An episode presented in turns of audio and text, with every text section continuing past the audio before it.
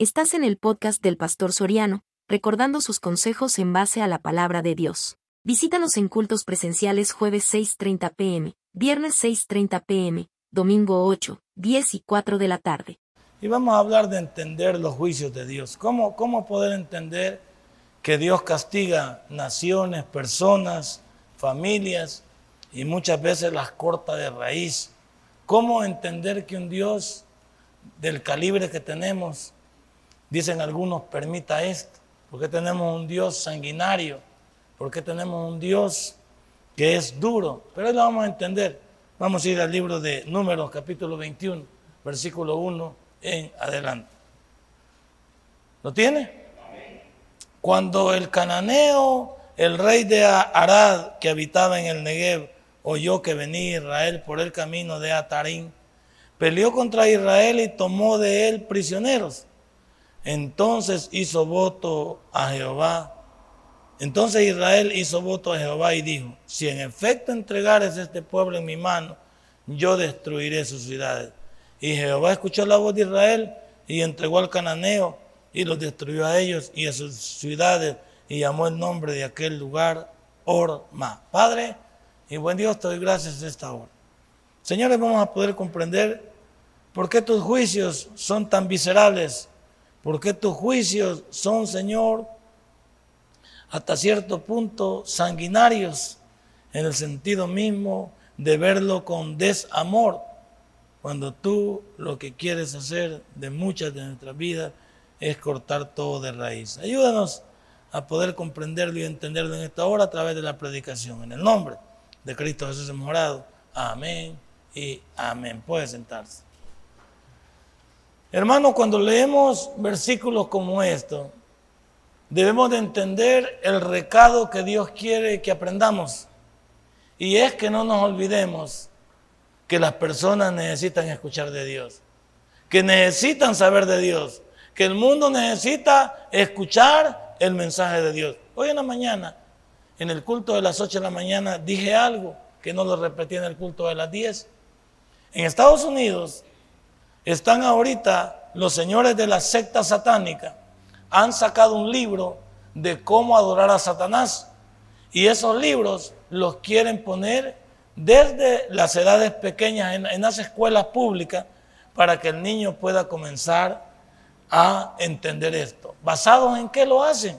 Ellos dicen que si los cristianos podemos orar y se puede leer la Biblia y se puede hacer estas cosas religiosas, entre comillas, y como hay libertad de cultos, entonces ellos pueden comenzar a distribuir esta folletería para que cada niño pueda conocer cómo adorar a Satanás. Y la verdad que dentro de, lo, dentro de, de los vacíos de la ley, ellos podrían hacer eso. Y muchos de nosotros, la verdad, solo seríamos espectadores cada vez más de lo que de lo que el mal está haciendo sin que nadie lo pueda detener. Ahora, ¿pero qué hacemos los creyentes? Los creyentes con versículos como estos deberíamos de estar atentos a qué Dios quiere que yo entienda como instrumento de Él para poder propagar el Evangelio. ¿Sabe por qué? Porque el mundo no entiende el Evangelio, ni quiere entenderlo. El mundo necesita el chip del Espíritu Santo para poder entender esta Biblia, para poder entender el mensaje de Dios. Y eso no podrá ser posible si nosotros no les hablamos de Jesús. Yo quiero que en esta tarde, noche, usted entienda que nosotros somos los mensajeros, somos los encargados de promover el Evangelio para que las personas puedan conocer de Jesús. Si no, la humanidad siempre estará en lo mismo, en el vacío espiritual de que aunque lean la Biblia, no la podrán comprender. El etíope nos da el mejor ejemplo. Él venía leyendo una Biblia, pero Felipe le hizo la pregunta clave, ¿entiendes lo que lees? Y el etíope fue sincero y le dijo, ¿cómo voy a entender si no tengo nadie quien me explique?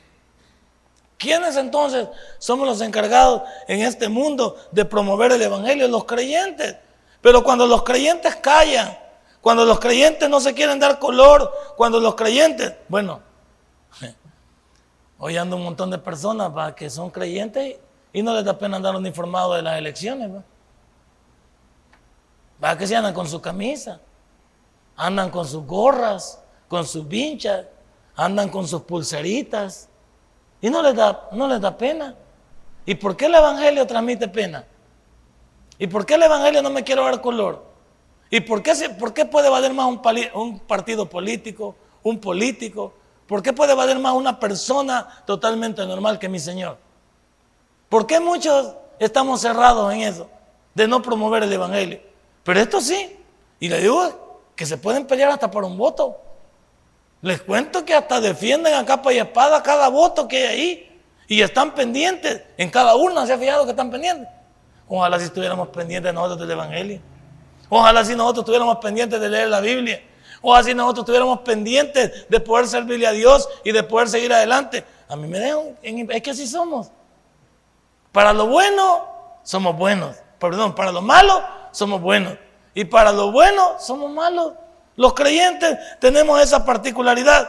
Ahora, tú debes de entender que para que el mundo reconozca a Jesús, tienen que ser libres primero de la ignorancia.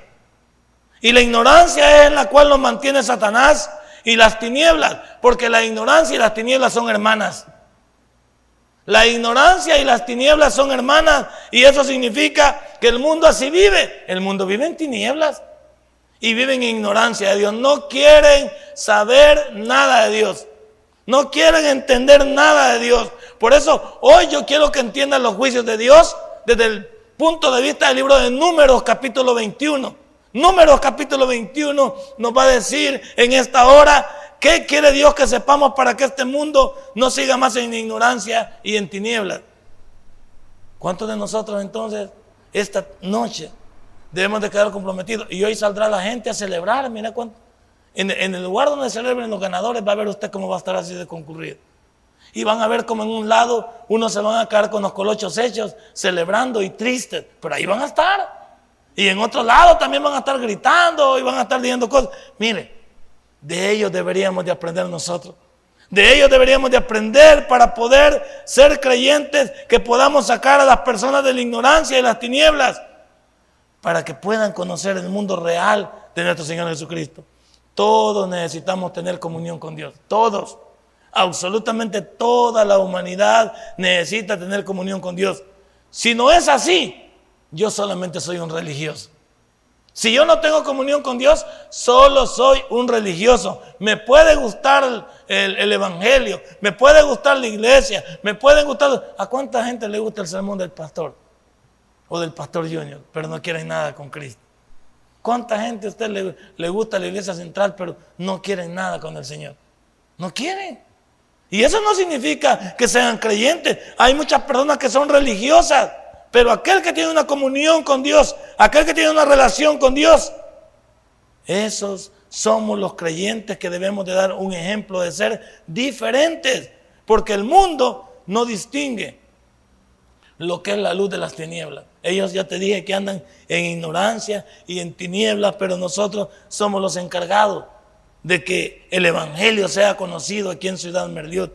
Yo alabo a estos hermanos que, que andan metidos ahorita en política, está bien, tienen todo el derecho, pero me encantaría también que así promovieran también el aspecto de, su Evangelio, que no escondan su credibilidad que no escondan al Señor Jesús, que digan que son creyentes antes que cualquier cosa. Y por supuesto que pueden, es más lo que el creyente incursione en la política.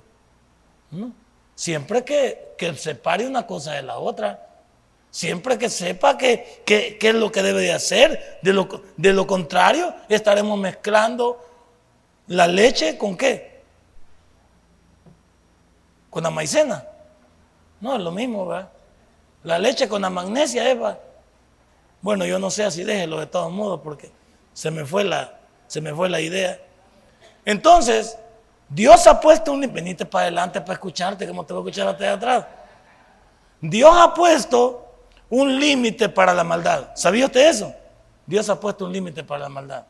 Fíjese el versículo, el versículo número uno, mira cómo comienza, del capítulo 21. Dios tiene sus instrumentos incluso para sofocar a su pueblo. Aquí Dios utilizó a los cananeos en primer lugar para sofocar. Los cananeos han sido uno de los pueblos más idólatras, más contaminados, más, más malos, al punto de que Dios manda en el libro de Josué a, acabarse al cananeo. A Josué le dice, acábate al cananeo. El cananeo no, no, no es bien visto por, por mí porque está contaminado.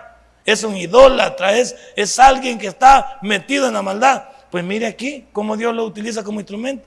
Cuando el cananeo dice, el rey de Arad que habitaba en el Negev oyó que venía Israel por el camino de Atarín, peleó contra él y tomó de él prisionero.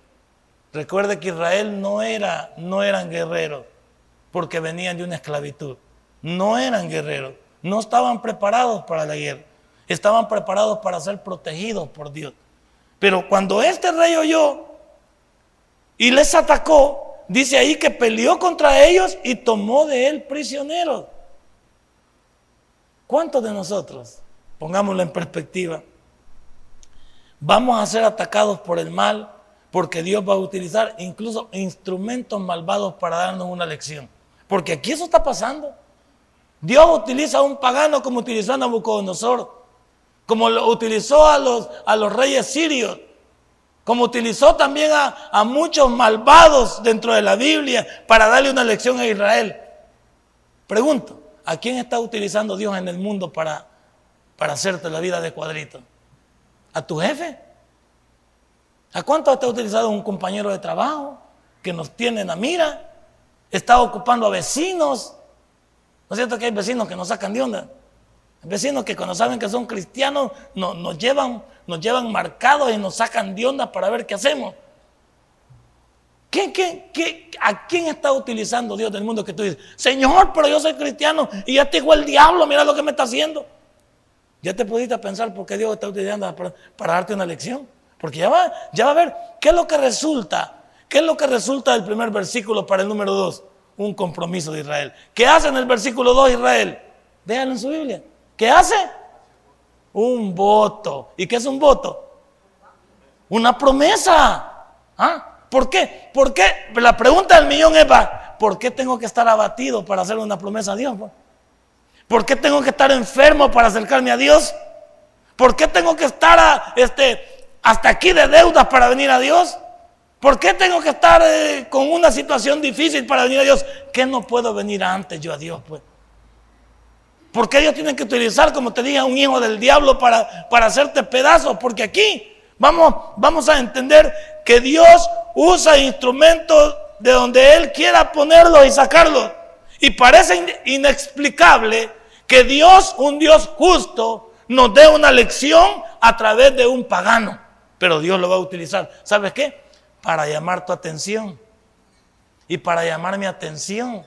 Porque no puedes comprender tú cómo uno del mundo te pone una lección y te puede poner el pie en la y decir, pero yo voy al culto, pero yo soy cristiano, pero yo le sirvo al Señor, pero yo voy todo el domingo y el pastor dice que seamos de tres tercios y todo. Sí, pero realmente eres tú un cristiano.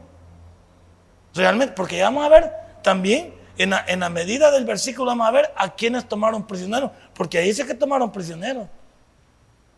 Y ya vamos a entender casi siempre cuando hay batallas, a quienes toman de prisioneros. ¿A quienes toman de prisioneros que hay siempre cuando hay batallas? Mande. A los débiles, pero hay siempre a los que van en la retaguardia. Acá hay siempre los que quedan extraviados. Cuando quieren ir eliminando, comienzan eliminando de atrás hacia adelante. Porque los de adelante van firmes van, van vivos a ver qué pasa, van, van pendientes. Pero como que allá en la retaguardia, como que muchos van muy confiados. ¿Cuántos están confiados en las iglesias también? Mi hermana Genardo no le gusta que le diga que se viene a dormir.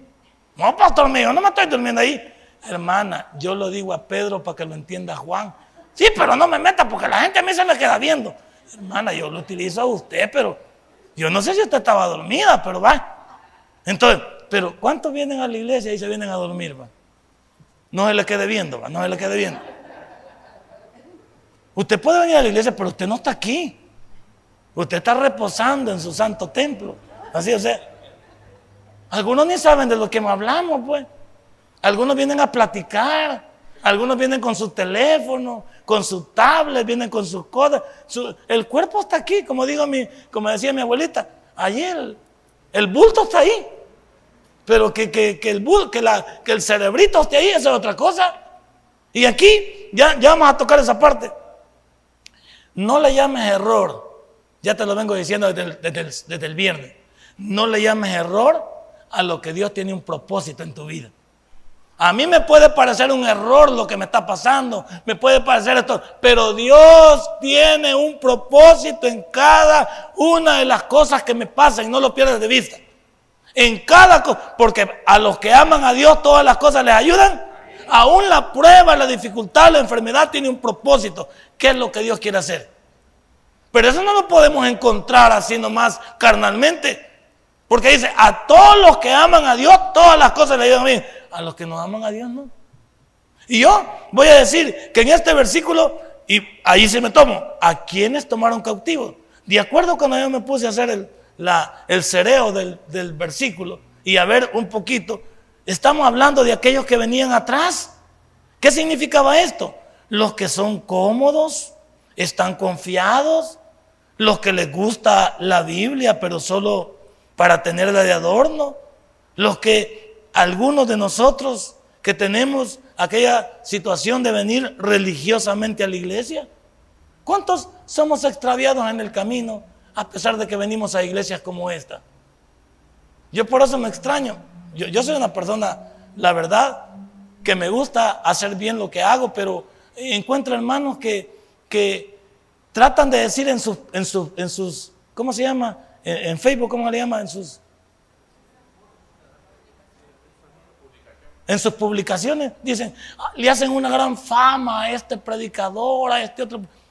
Pero yo cuando los oigo que hacen esas cosas, digo yo, pues sí, pero si lo oyeras para cambiar y para aprender, me enseñarías que has cambiado. Pero andan oyendo a este, andan oyendo a este, andan oyendo a este, y después vienen a oír a mí, y, y tenemos un... Pero no cambiamos. ¿Y de qué me sirve que hable de, de quién? ¿De Jimmy Swagger? ¿De qué me sirve que hable de Dante Gebel, de Chivo Olivares, del doctor Alduchin, del hermano Toby, de Toby Jr., del hombre de allá de, ¿cómo se llama? El señor de, del TVB de Avivamiento, del señor Carlos Rivas. Sí, porque aquí no vamos a hablar de apodos. señor Carlos Rivas. Vamos a hablar de qué? Del Señor del Camino, del Señor de la Cristo te llama. ¿Y, de qué sirve que yo ande de iglesia en iglesia, escuche sermón en sermón, si es por gusto y no cambio? Y la gente le gusta postear en, su, en sus cosas y decir cuántos No, no me digas cuánto hay. Muéstrame con tu testimonio cuánto has aprendido de Dios. Y hay veces quieren decir, porque yo a veces noto como que, como que quieren decir que, que lo que escuchamos aquí no sirve. No, es que no es que no sirva, es que nosotros no queremos ponerlo en práctica. Si aquí nos escucha una palabra, si, hasta a mí, cuando esto me compromete a mí, cada vez que yo predico, me compromete como no tiene idea. No tengo salida para, para luego mostrar una figura o, una imagen que no sea la correcta. ¿Por qué? ¿Cómo voy a decir algo yo aquí en el púlpito? Que después lo voy a tirar con las patas allá afuera. Y lo voy a deshacer. ¿Cómo es eso? ¿No cree que para uno es pesado? Pararse en un púlpito y tratar de hablar de todo esto y luego vivir como que si no conociera a Dios toda la semana, no concuerdan. Quedaría como un mentiroso. Pero algunos tratan de decir de que como que por escuchar al mejor de los predicadores mi vida va a cambiar. No, yo necesito hacer un compromiso con Dios, un voto con Dios como se, se va a venir en el versículo número, número, ¿qué? Número dos. Pero yo quiero en esta noche también poner un caso de por qué Dios lleva límite a, muchas naciones y las destruye. ¿Por qué crees que Dios destruye a, personas, destruye naciones, familias? Porque Dios ha puesto un límite para la maldad. ¿Sabías que Dios ha puesto un límite para la maldad? ¿Dónde es que lo para eh, es amor dice tardo para qué? Y grande en misericordia. No quiere decir que no, no se va a enojar. No quiere decir que Dios no va a tomar una decisión. ¿Y cuántos tenemos a Dios solo como amor cuando nos conviene? ¿Cuántos llamamos a Dios solo cuando nos conviene? No, Dios dice, señores, para mí la maldad tiene un límite.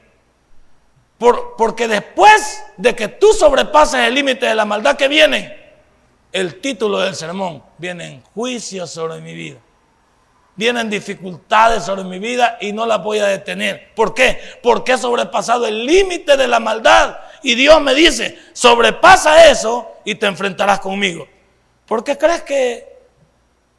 ¿Por qué te piensas tú? Y eso es lo que a mí me deja con la boca abierta. Si usted no lo puede ver, véalo, por favor. A mí me deja con la boca abierta muchos que han pensado que se iban a salir con la suya delante de Dios. Y pensaron que nos podíamos ir riendo de Dios de este mundo como que si nada hubiéramos hecho. No. Dios tiene que hacernos sentir que la última palabra la tiene Él. Y que en esta vida las tenemos que pagar. ¿Sabe por qué las tenemos que pagar? Porque no nos podemos ir burlados de Dios. No nos podemos ir burlados de Dios. Y todo lo que el hombre sembrare, eso también cosechará. ¿Y cuántos creyentes pensamos que por ser creyentes y porque mis pecados pasados, presentes y futuros han sido limpiados, cree usted que no me va a... Si comienzo a pecar con dolo, me va a alcanzar lo mismo. Si comienzo a saltarme la barda, me va a pasar lo mismo. Dios ha puesto un límite. Y Dios, mira, ¿sabe qué va haciendo? Dios nos va dando pitas, ¿sí o no? Pero no quiere decir que la pita no se vaya, no se vaya a estirar. Dios te puede comenzar a dar pita. Te puede comenzar a dar pita. De repente es el estirón. Y cuando llega el estirón, allá venís como que sos boomerang para atrás. Allá venís y, ya, y, regresás. ¿Cuál es el caso que quiere ponerle más emblemático? El caso de Sodoma y Gomorra. Que dice Génesis 18, Génesis 18, de, un dedito ahí. Génesis 18 es el caso típico de un pueblo que traspasó los límites de la maldad. Un pueblo que hasta vino a interceder Abraham por él. Pero Dios dijo, no, mire lo que dice 18, 20.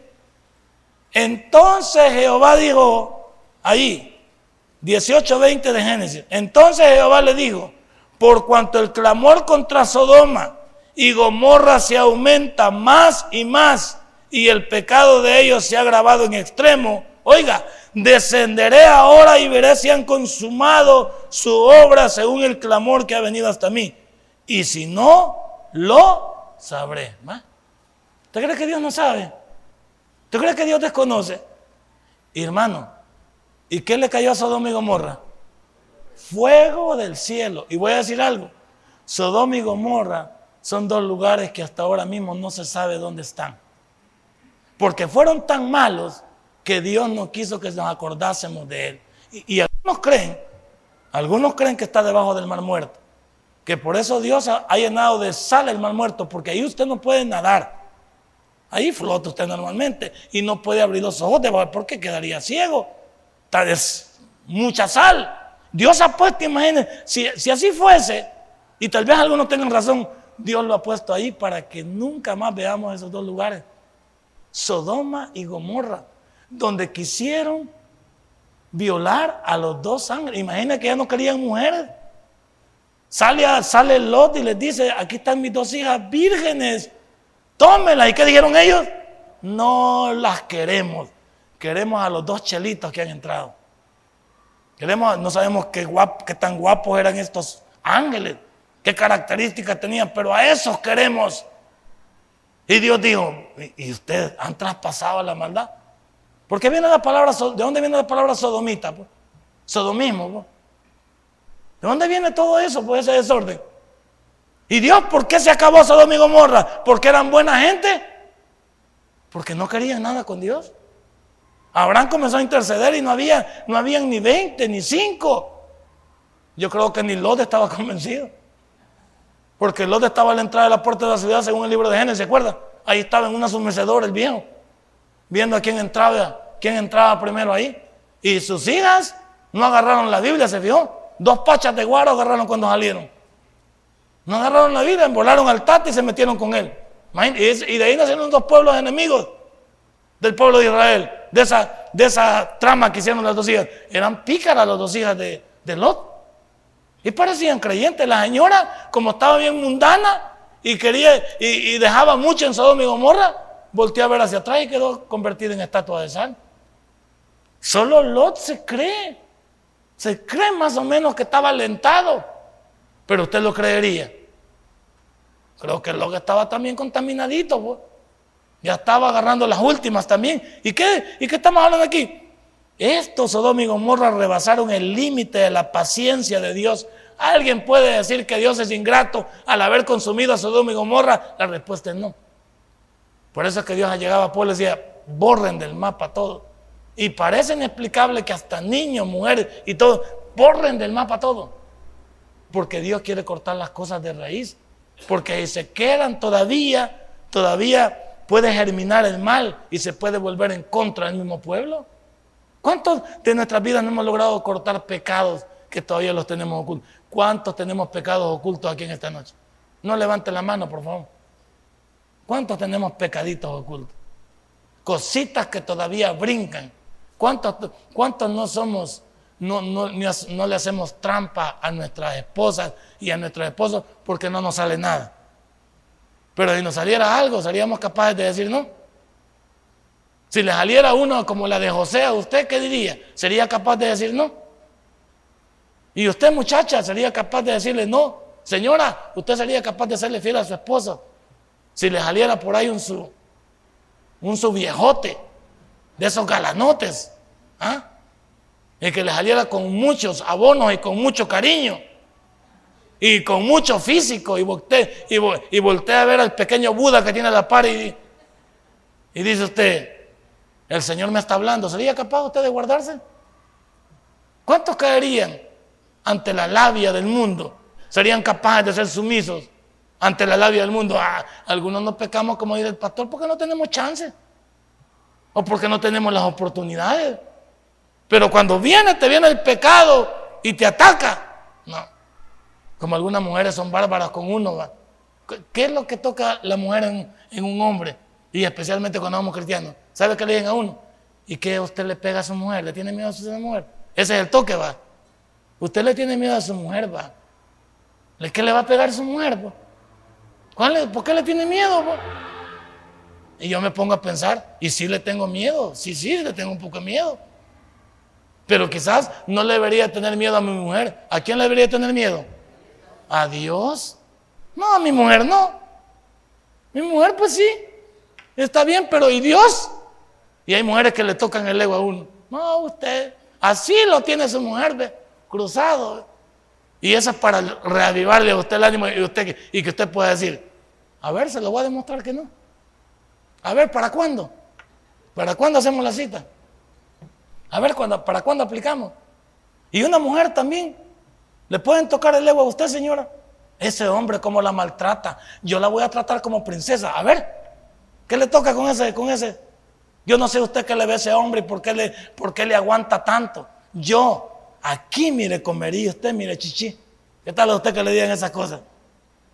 Y usted se comienza a pensar y dice, ¿qué razón tiene este ingrato? Va? ¿Qué haría usted? ¿Qué haría? es, fácil nada más así hablar, pero no, cuando se presenta la oportunidad puede decir no. Estos de Sodoma y Gomorra rebasaron el límite de la paciencia de Dios Dios deja que el ser humano peque. ¿Sabía que Dios deja que el ser humano peque? Sí, porque no hablamos de la voluntad permisiva de Dios, pues. Dios te puede dejar que peques porque como ya no puede contigo, dice Dios, si es que yo no me puedo meter con Soriano. Soriano ya decidió ser desleal conmigo. Entonces, que peque porque yo no se lo voy a impedir. Pero cuando le vengan las consecuencias, que no chille. Cuando le vengan las consecuencias, que no chille. ¿Por qué? porque Soriano tiene libre albedrío, tiene voluntad propia, tiene poder de decisión. Así que lo voy a dejar. Que haga lo que quiera, hacer lo que querrá Soriano, bajo mi voluntad permisiva. Dale con todo. Después, yo escuché, escuché, no sé, una predicación de una persona que como, más o menos como como 10 años antes, predicó un sermón, que 10 años después le sucedió a ese predicador lo que había predicado en el sermón. Y yo lo había notado porque tenía esa parte, como bajé el sermón de la internet, tenía ese sermón y cuando pasó y lo vi puesto en la internet el problema que tenía y ahí decía, es que las consecuencias son pasadas por la astucia que el hombre tiene de querer burlarse delante de Dios. O sea, lo había hablado en un sermón, había dicho todas las cosas que le pueden pasar a una persona que se atreve a retar a Dios y de repente el predicador estaba metido en el problema. Y dice, yo pensé que me iba a salir con la mía. Y Dios dice que Dios no puede ser. ¿Sabe por qué también? Porque el pecado nos estanca y no avanzamos. ¿Qué hace el pecado? Me estanca. ¿A cuánto el pecado nos tiene tan agarrado que no vemos la nuestra? Negocios, trabajo, familia. No avanzamos. ¿Por qué? Porque el pecado nos afecta, nos estanca y nos deja inmóviles. Nos deja mucho, nos tiene atrapados que no podemos avanzar. No me duerma, Dinarda. Entonces, hay mucho que nos deja. ¿Ah? Nos deja. Ya va a sonar la campanita, ya va bien.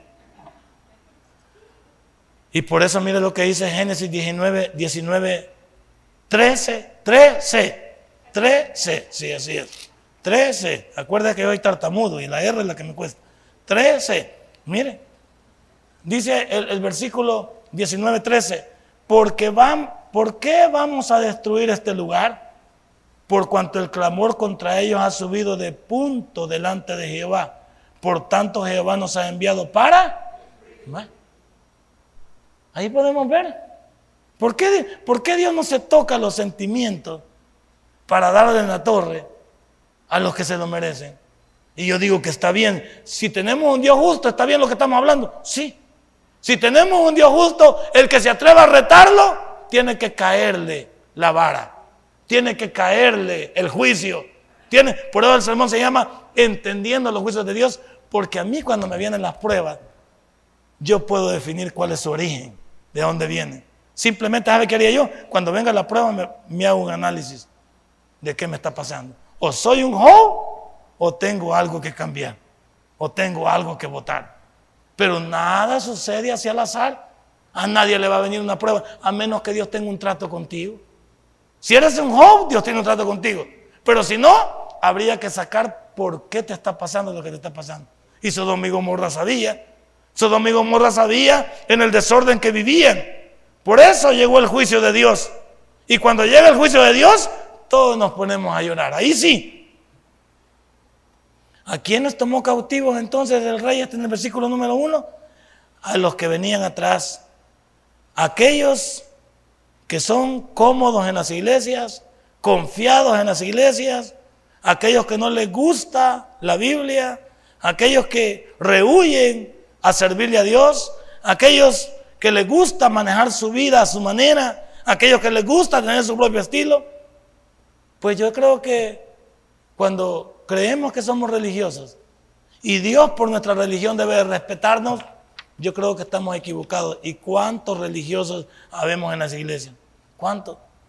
Ahora, Israel se avivó y yo quisiera que nosotros nos aviváramos también. Mira el versículo 2 y 3. Entonces Israel hizo voto a Jehová. Eso quisiera que hiciéramos, que reconociéramos que la estamos regando. Y dijo, si en efecto entregare este pueblo en mi mano, yo destruiré sus ciudades. Y Jehová escuchó la voz de Israel y entregó al cananeo y los destruyó a ellos y a sus ciudades y llamó el nombre de, aquel lugar Orma. Veamos a ver qué significa eso. ¿Qué hizo Israel entonces? Un voto, un compromiso. ¿Qué necesitas quitar de tu vida esta, esta tarde? Perdón, ¿qué necesitamos quitar de nuestra vida en esta tarde que nos está destruyendo? Hagamos un voto. Señor, ya no voy a estar metido en esto. Señor, ya no voy a ir a este lugar. Señor, ya no voy a vivir como que si no te conociera. Señor, ya no voy a hablar de esta manera. Señor, ¿cuántos votos y compromisos en esta noche pueden hacerse para que Dios no tome la palabra? ¿Qué necesitamos quitar de nuestra vida que nos consume, que nos destruye? Y no solo me destruye a mí, destruye a mi familia. Pero usted lo sabe. Usted sabe en qué anda metido. Usted sabe qué fomenta en su vida. Usted sabe que le destruye. No se me haga el de los, el de los panes. No se me haga el que no sabe. Mientras no reconozcamos que estamos mal y no venimos a Dios para que Él nos ayude arrepentidos, no cambiará nada en nuestra vida. Nada va a cambiar si yo digo que todo está bien. Porque cuando todo está bien, entonces no necesito ayuda. Dios se presente en mí cuando lo llamo para que me ayude. Pero Dios me dice, ¿cómo quieres que te ayude si no quieres dejar lo malo? Y tiene razón Dios. Si no quiero dejar mi pasada manera de vivir, Dios dice, así te vas a estar. Dios necesita un corazón arrepentido. Necesita que reconozcamos que la estamos regando y que vengamos a Él y nos sometamos a Él. ¿Qué dice números 30? Números 30, versículo 2.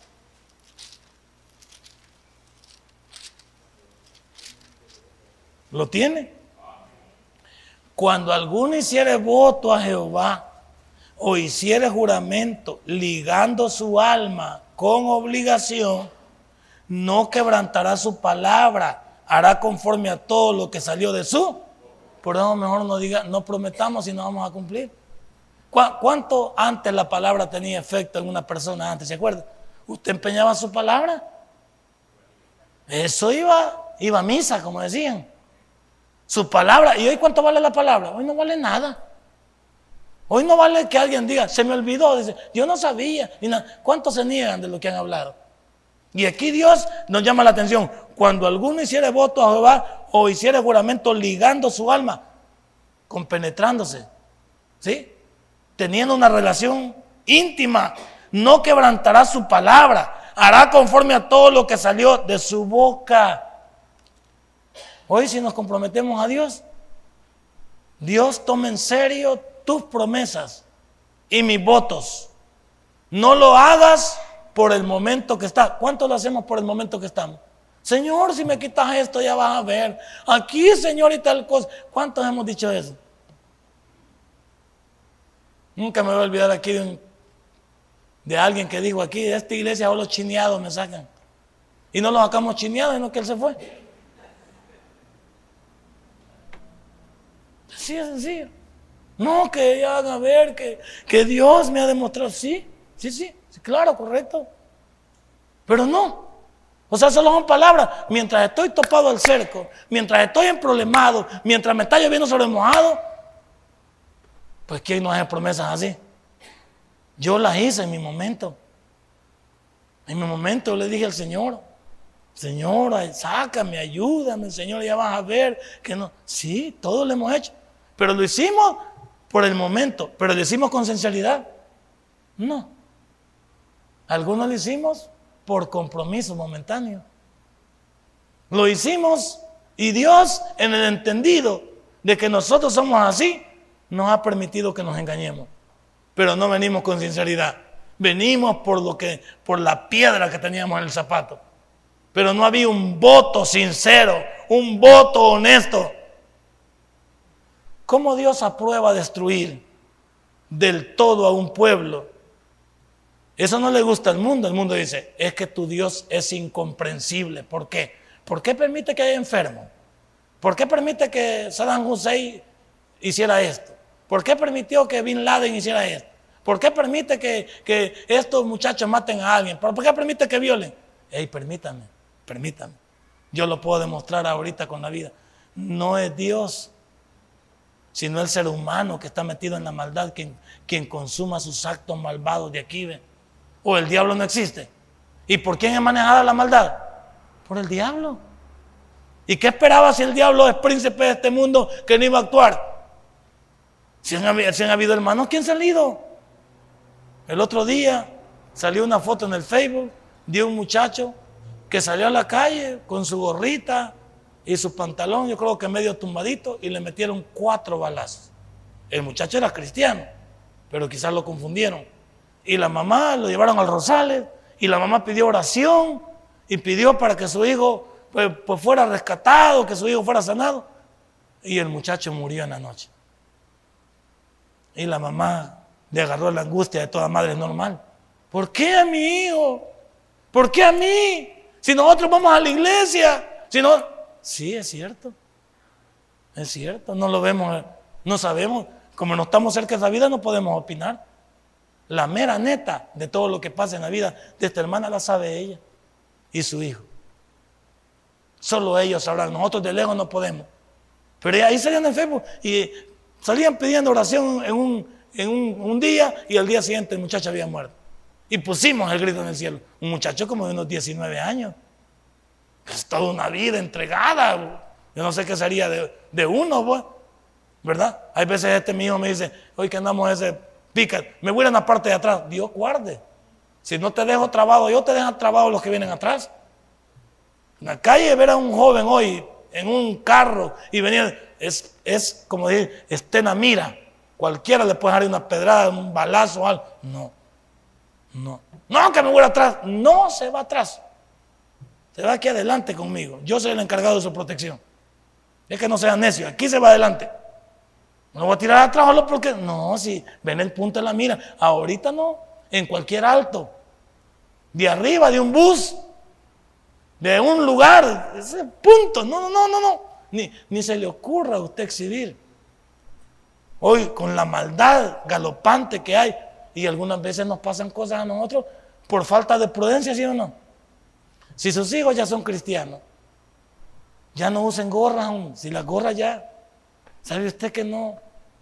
No está bien ya allá afuera. Yo no digo que son malas. El momento que vivimos no está bien andar pantalones tumbados. El niño es cristiano, pero anda, pantalones que se parecen a los de ellos. Y anda zapatos que para los de ellos. Y camina como ellos. Entonces,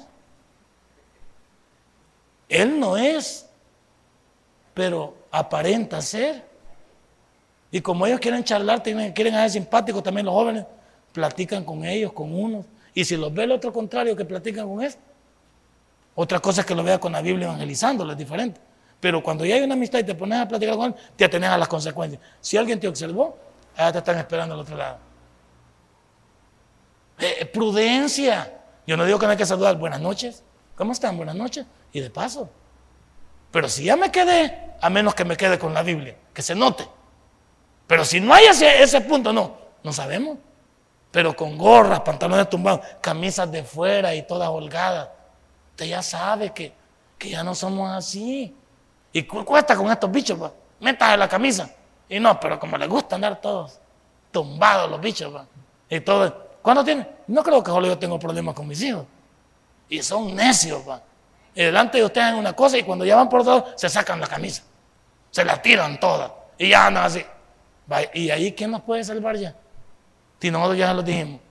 Y, no nos quedamos con el corazón en la mano cuando lo dejamos en un lugar.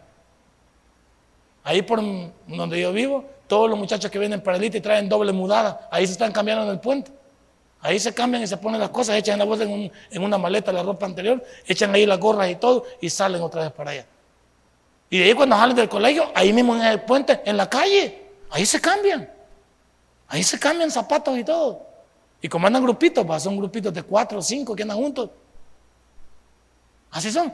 Lo que pasa es que nosotros nuestros hijos los dejamos en la calle. Pero una vez que salen de nuestro poder, ¿qué podemos? Otro día también eh, a, mi hijo lo encontré en la calle y le digo, ¿qué estás haciendo en la calle? Pegado en un poste. Yo le digo, ¿qué sea en este poste? Si yo te, yo te dejaba adentro allá, mira, porque ahí también en el poste en flanco, pasa alguien ahí y le ven el poste, un sotrompón que le pegue, una subpedrada o algo que le pegue. Le digo, allá adentro, mira, dentro del colegio, ahí, ahí voy a llegar yo, no te va a pagar nada. Y ya venía con la cara de pepino, porque es lo que hace Ya venía bravo, porque uno le dice algo. Le digo, no te enojes, que es por tu bien. Es que miren que usted mucho me regaña. Te regaño por tu bien, pero no te quiero encontrar fuera. No sé si tu mamá te ha dicho, pero a vos y a ella me la voy a sonar. O sea, porque te estoy diciendo que afuera de la escuela, no, ahí lo encontré. Y yo cuando lo vi me asusté porque digo, nunca, él no está autorizado para estar afuera. Tiene que estar adentro de la Ahí, con que ahí todavía no sabemos. Pues. No, adentro no está seguro todavía el total. Entonces, ¿qué te digo? Todas las cosas, todas las cosas, orden. Dios, Dios hay veces permite que nos pasen cosas por imprudentes. Permite que nos pase cosas porque en realidad somos personas que no somos sinceras. Por eso, como Dios aprueba destruir a todo pueblo, es porque no le gusta, es porque la gente dice que Dios es falto de amor. Que Dios es insensible, no. Que el mundo no quiere voltear a ver a Él. ¿Qué pasaría si no hubiera leyes, policía, cárceles? Con que mire si hay. Mira que allá, vieron allá en, ¿cómo se llama? En este de, San Miguel, ¿cómo se llama el, penitenciario de ahí? Es en Ciudad Barrio. Vean cuántos, cuántos este, televisores de pantalla plana había, imagínate. Aires acondicionados, ventiladores. Imagínese usted. Vaya. Imagínese, o sea que hoy la cárcel no es miedo para nadie. Hoy las leyes, cualquiera las violenta, pues. Ahí estaba hablando el señor fiscal aquel día de que, decía que no dijeran tal cosa de no sé qué, y no que hay días que venían hablando de eso, que hasta la vieja cosa del mismo papel que andaba diciendo que no. Pero como hay que proteger ciertos personajes y hay que proteger a ciertos elementos, no hay que decir nada. Pero si fuera el hermano Min, ya estuviera en Mariona. Y ya estuviera ya bien atendido. Ni al hermano Cashbal dejaran pasar. Pero claro, ¿qué, podemos esperar hoy de, las leyes, de la policía, si los policías están metidos en este rollo? El otro día dicen que, ah, sí, llegaron y mataron enfrente de los padres de los niños, mataron a sus dos progenitores. Niños entre 7, 8, 9. Y andaban con gorros navarones. Pero usted sabe que los niños son listos. Algo, el, niño se, se le quedó viendo a los ejecutores. Y al rato llegó la policía. Y el niño reconoce sin la máscara a uno de los policías. Este que está aquí fue que mató a mi papá. El de la policía que venía supuestamente a levantar el acta. Era uno de los que andaba con, de los que habían matado ahí. ¿Quién va a confiar en la autoridad hoy? ¿Quién va a confiar en él? Si no sabemos, hoy estamos en un retén, a veces pensamos en, en pararles en la noche, no pararles. Porque no sabemos hay que tenerlo. Pero, ¿podemos confiar? Bueno, muy poco.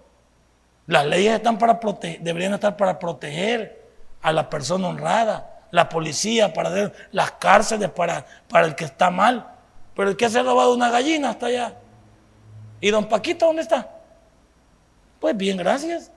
¿Ah? Pero como así está pero dicen que la, señora de la báscula, ¿cómo está? La señora de la báscula está ciega. La señora de la báscula está ciega. Y así estamos. Hay una anarquía, un desorden. Y nos quejamos de Dios. Le tomamos ventaja al hombre, le tomamos ventaja a las personas, le tomamos ventaja a los países y después queremos que Dios sea ¿Sabe cuál es la malacatada de todos los que tienen su feriecita? Cuando los van a agarrar, ¿qué hacen? Déjame ataque al corazón y me voy para allá. A mí que me ataque el corazón me llevan al Rosales. De un solo me agarran para Mariona. ¿Sí o no? Eso les agarra un ataque corazón y ya los van a meter ahí al, al volado del hospital. Y ya mire, tranquilito se pasó un buen rato. Entonces vea a todos los maestros que tienen pisto y los van a agarrar, les da su ataquecito del corazón que le dé ataque a usted. A usted con ataque sin ataque me lo levantan.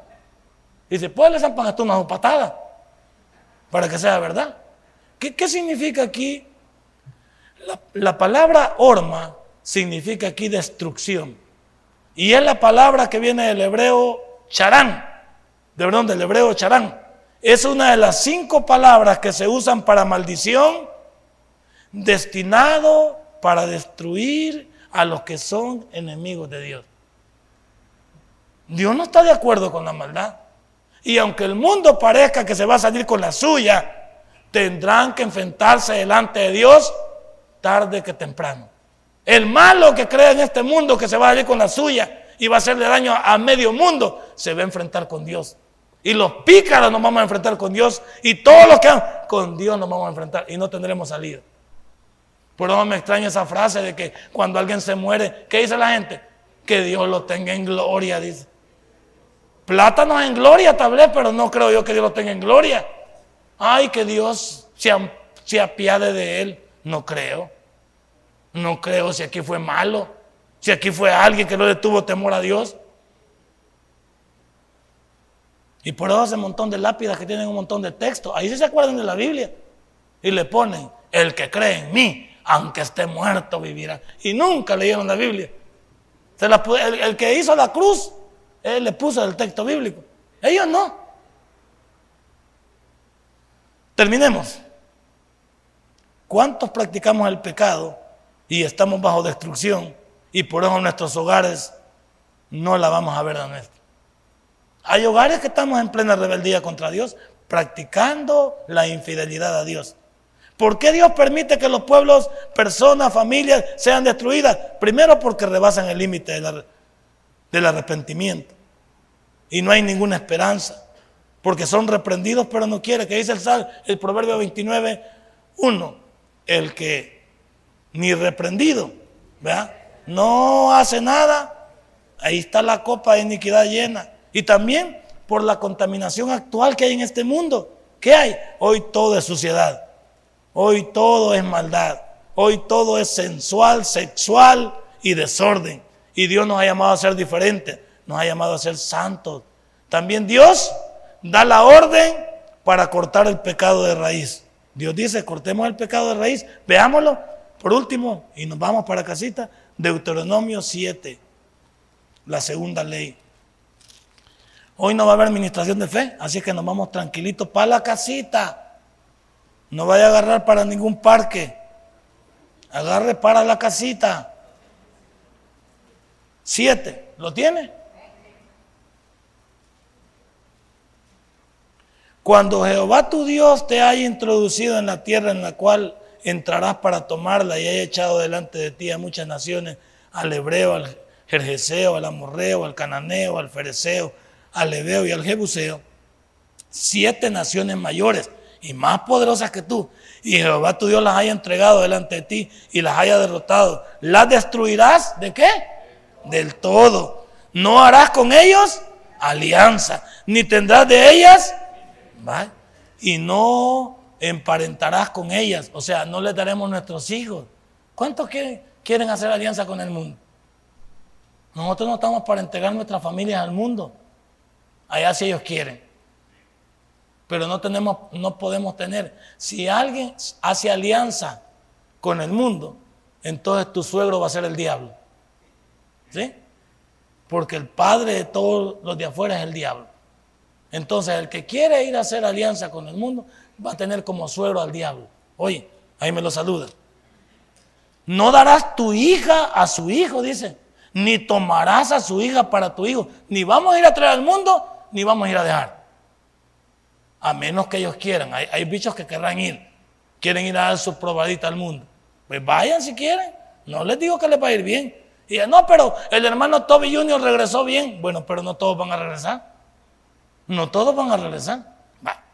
Porque desviará a tu hijo de en pos de mí y servirás a dioses ajenos y el furor de Jehová se encenderá sobre vosotros y te destruirá pronto. Mas así habéis de hacer con ellos sus altares destruiréis y quebraréis sus estatuas y destruiréis sus imágenes de acera y quemaréis sus esculturas en fuego. Porque tú eres pueblo santo para Jehová tu Dios. Jehová tu Dios te ha escogido para ser de un pueblo especial, más que todos los pueblos que están sobre la tierra. No por ser vosotros más que todos los pueblos os ha querido Jehová y os ha escogido. Pues vosotros erais el más insignificante de todos. Y así éramos. ¿Quién éramos nosotros en el mundo? Nadie. En el mundo no éramos nada, hay algunos de nosotros. Ya ni, ni nos respetaban, pues. ya éramos poca cosa. En cambio, hoy la gente se queda admirada de lo que Dios ha podido en nosotros. No echemos a perder nuestro cristianismo. Hoy ha entendido los juicios de Dios usted. No se exponga. Viva para Dios de la manera que Él se lo pide. Apartémonos para Él. Por eso esta semana demos un buen testimonio porque vale la pena ser cristiano. Denle un fuerte aplauso a nuestro Dios. Padre, buen Dios, te damos gracias esta noche, gracias por la palabra. Hoy hemos entendido. Si este mensaje ha impactado tu vida, puedes visitarnos y también puedes buscarnos en Facebook como Tabernáculo Ciudad Merliot. Sigue con nosotros con el siguiente podcast.